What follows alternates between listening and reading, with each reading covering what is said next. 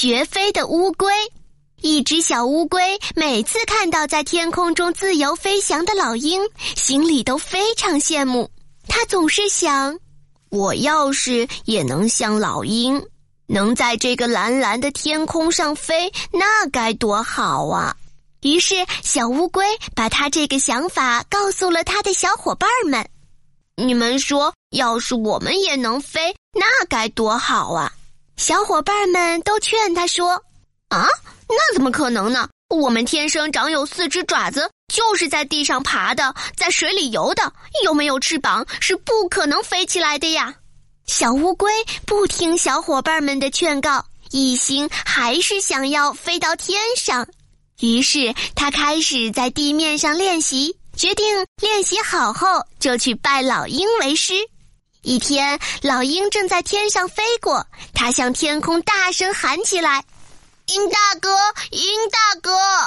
老鹰听见小乌龟在喊它，于是就飞了下来，落到一块石头上。他说：“小乌龟，你叫我有什么事情吗？”小乌龟用羡慕的眼光望着老鹰说：“鹰大哥，你能教我飞吗？”老鹰笑着说：“ 你又没有翅膀，怎么教你飞呀？没翅膀是飞不起来的。”你还是老老实实的待在地上吧。小乌龟伸伸前爪子，比划着说：“我最近一直在做练习，你看，你看。”小乌龟苦苦哀求老鹰，只要老鹰教它，它觉得自己一定能飞。老鹰被小乌龟缠得没办法，只好答应了它。在一个山坡上，老鹰用爪子把小乌龟抓起来，就朝空中飞去。